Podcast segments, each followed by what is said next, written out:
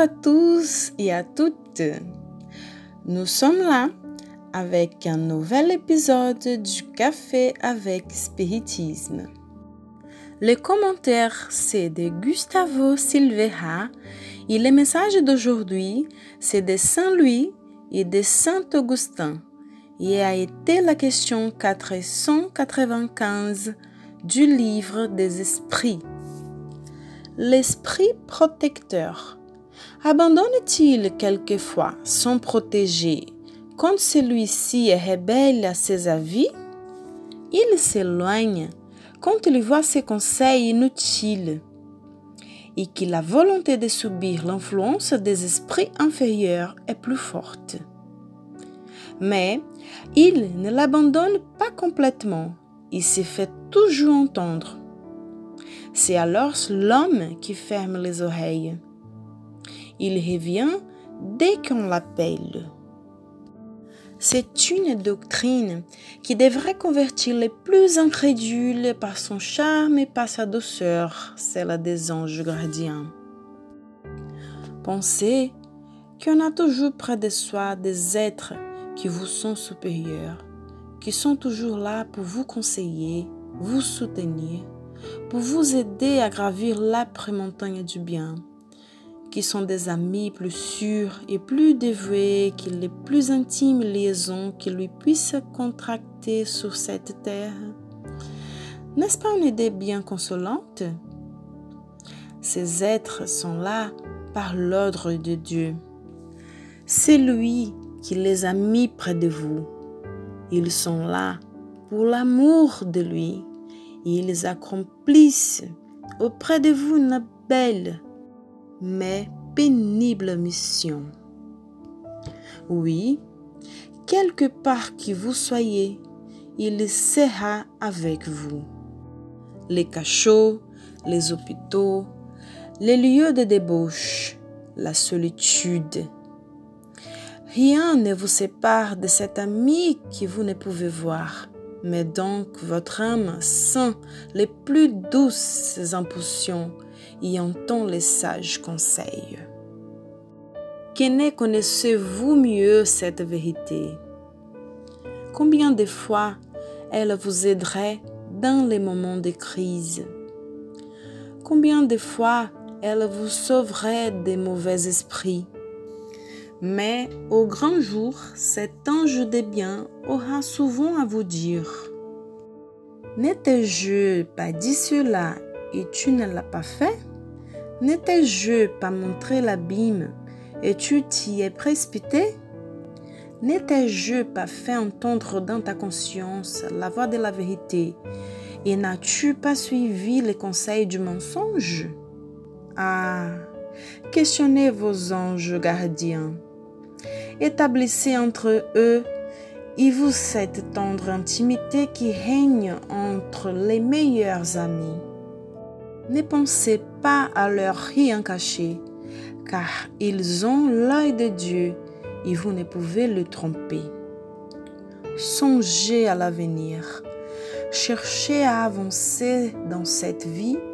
Vos épreuves en seront plus courtes, vos existences plus heureuses. Allons, homme du courage. Rejetez loin de vous, une fois pour toutes, préjugés et arrière-pensées. Entrez dans la nouvelle voie qui s'ouvre devant vous. Marchez, marchez. Vous avez des guides. Suivez-le. Le but ne peut vous manquer car ce but, c'est Dieu lui-même à ceux qui penseraient qu'il est impossible à des esprits vraiment élevés de s'astreindre à une tâche si laborieuse et de tous les instants, nous dirons que nous influençons vos âmes tout en étant à plusieurs millions de lieues de vous. Pour nous, l'espace n'est rien, et tout en vivant dans un autre monde, nos esprits conservent leur liaison avec les vôtres nous jouissons des qualités que vous ne pouvez comprendre. Mais soyez sûrs que Dieu ne nous a pas imposé une tâche au-dessus de nos forces et qu'il ne vous a pas abandonné seul sur la terre, sans amis et sans soutien. Chaque ange gardien a son protégé sur lequel il veille, comme un père veille sur son enfant. Il est heureux quand il les voit dans les bons chemins. Il gémit quand ses conseils sont méconnus. Ne craignez pas de nous fatiguer de vos questions. Soyez au contraire toujours en rapport avec nous. Vous serez plus heureux plus fort. Ce sont ces communications de chaque homme avec son esprit familier qui font tous les hommes médiums, médiums ignorés aujourd'hui, mais qui s'y manifesteront plus tard et qui s'y reprendront comme un océan sans borne pour refouler l'incrédulité et l'ignorance. Une des plus belles réponses de tous les livres des esprits vient réaffirmer pour nous que personne n'est toute seule. Nous pourrons être physiquement seuls, mais jamais spirituellement. Si consolateur quand nous apprenons à ressentir la présence de ces esprits qui veulent que notre bien. Pour ça, il faut développer une relation d'intimité avec eux, discuter avec eux, soit par la pensée ou soit même par les mots. Nous pouvons les appeler par les noms que nous voulons. Ils nous aiment si fort qu'ils n'emportent pas d'être appelés par les noms que nous aimons. Ils nous respectent d'une façon si intense qu'ils ne violent pas nos consciences, n'imposent pas leurs avis et ils ne nous forcent rien.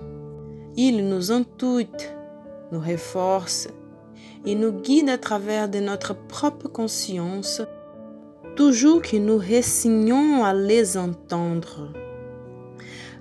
Pas rarement, ils nous inspirent de bonnes idées sans ni demander le crédit.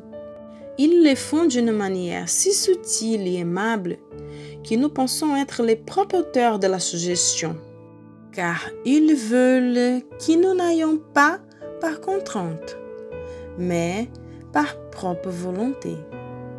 Ils sont nos meilleurs amis.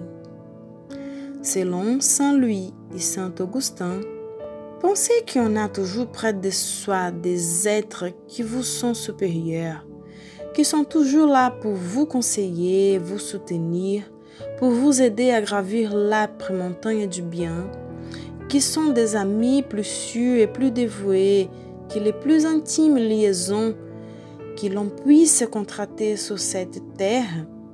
N'est-ce pas une idée bien consolante? Ces êtres sont là par l'ordre de Dieu. Oui, quelque part que vous soyez, il sera avec vous. Discutez avec son protecteur. Appelez-le. Vous ne savez pas leur nom?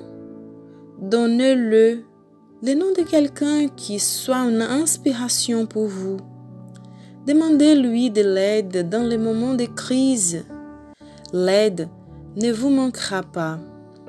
Nous avons besoin de seulement laisser les portes du cœur ouvertes et nous ressentirons la protection, la présence et le soulagement de la douleur.